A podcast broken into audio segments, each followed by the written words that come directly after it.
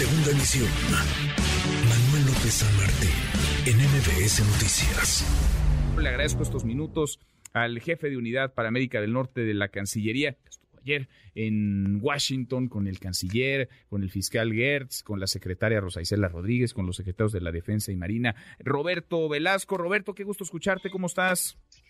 ¿Qué tal, Manuel? Muy buenas tardes y gracias, como siempre, por el espacio para conversar todavía desde Washington. Sigues allá. a punto de volver a México. Gusto en saludarte, gusto en escucharte, Roberto, como siempre. ¿Qué balance haces de esta, de esta reunión? México, pues México mandó a la, a la primera línea, a la primera división, a los pesos pesados del, del gabinete en el terreno de la, de la seguridad. ¿Cómo, ¿Cómo viste las cosas? Mira, yo creo que em, fue una reunión bastante positiva y, bastante eh, productiva. Se llegaron a varios acuerdos relevantes eh, y además se reconocieron los avances que hay en la materia. Eh, ¿Qué avances hay? pues se ha reducido en un porcentaje importante la, la violencia homicida en México, el número de homicidios en el periodo de vigencia del entendimiento bicentenario en paralelo a esto, por supuesto, pues que hay una mayor atención del gobierno estadounidense por primera vez al tema de tráfico de armas. Están eh, pues persiguiendo eh, a grupos criminales eh, de traficantes o cárteles de armas que están llevando armas a nuestro país entonces pues creemos que esto es positivo. México también ha aumentado de manera sensible sus incautaciones de fentanilo y sus labores relacionadas eh, con este eh, negocio que está haciendo que se pierdan vidas en Estados Unidos. Pero por supuesto que hay áreas eh, de oportunidad y, por supuesto también retos muy importantes porque las dos materias siguen costando muchas vidas en ambos países. Y en ese sentido, pues dimos a conocer ayer varios acuerdos muy importantes que nos van a permitir reforzar la lucha que estamos haciendo de manera conjunta. ¿Cuáles son? A ver, esos, esos acuerdos y sobre todo eh, digamos, los, los parámetros para medir el que estos acuerdos eh, se traduzcan en, acciones, pero sobre todo en resultados, eh, Roberto, en el tráfico de fentanilo, el tráfico ilegal, el tráfico ilícito de esta droga que está matando a cientos de personas cada día en los Estados Unidos y el tráfico de armas que, que llegan desde Estados Unidos a México y que generan mucha violencia en nuestro país. Mira, destacaría tres o cuatro cosas. En materia de armas, primero, Estados Unidos va a eh, varias operaciones relativas a la frontera para decomisar armas que vamos a además pues estar eh, anunciando ya en los próximos días, muy concretamente en puntos de la frontera. Eh, y no vamos a estar haciendo anuncios, sino a presentar acciones tal cual. entonces eso es muy importante, es un task force en la frontera. También en materia de tráfico de armas se acepta que haya eh, pues más recursos dedicados específicamente a este delito en el Departamento de Justicia.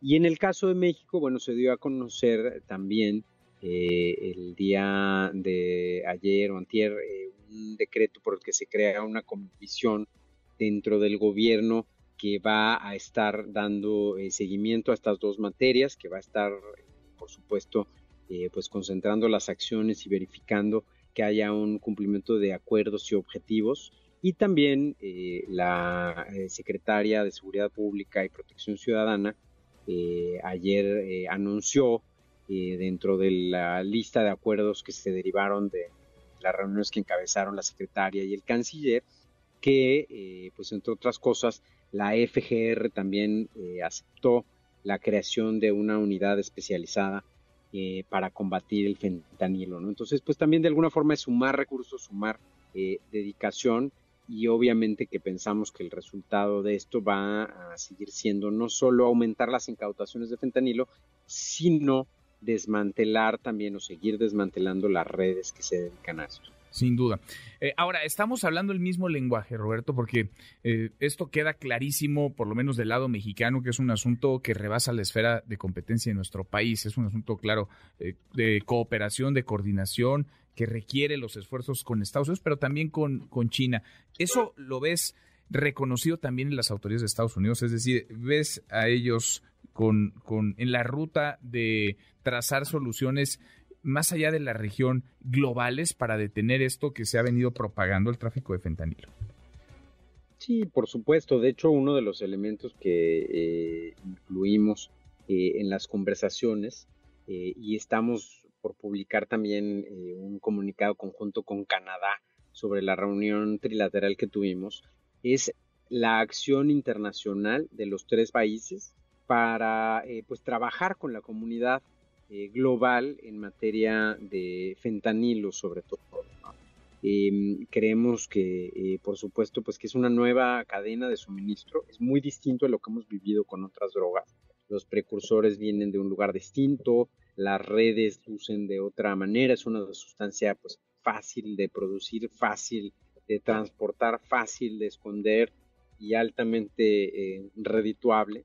Em, entonces, pues eso nos obliga a tomar otras estrategias y entre ello está trabajar eh, pues con otros países a lo eh, largo y ancho del mundo eh, y es parte de lo que discutimos con Estados Unidos y con Canadá y que pues también nos vamos a estar enfocando en los próximos meses.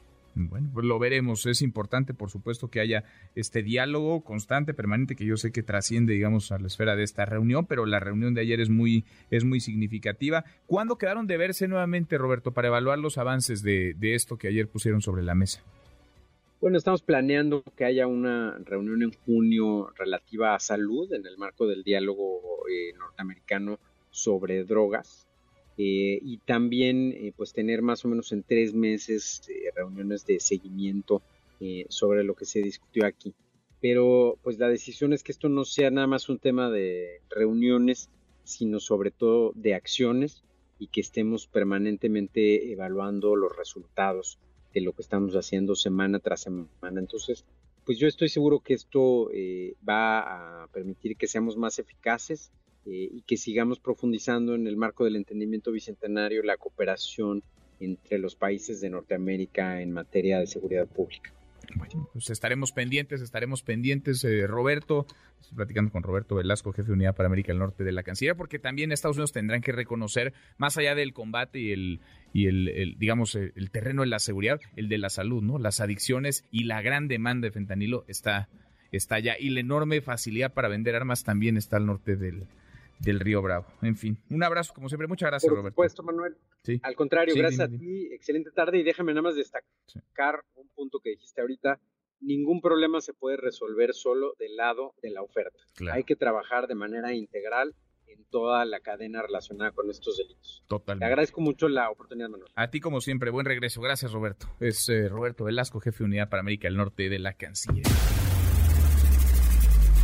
Redes sociales para que siga en contacto: Twitter, Facebook y TikTok. M. López San Martín.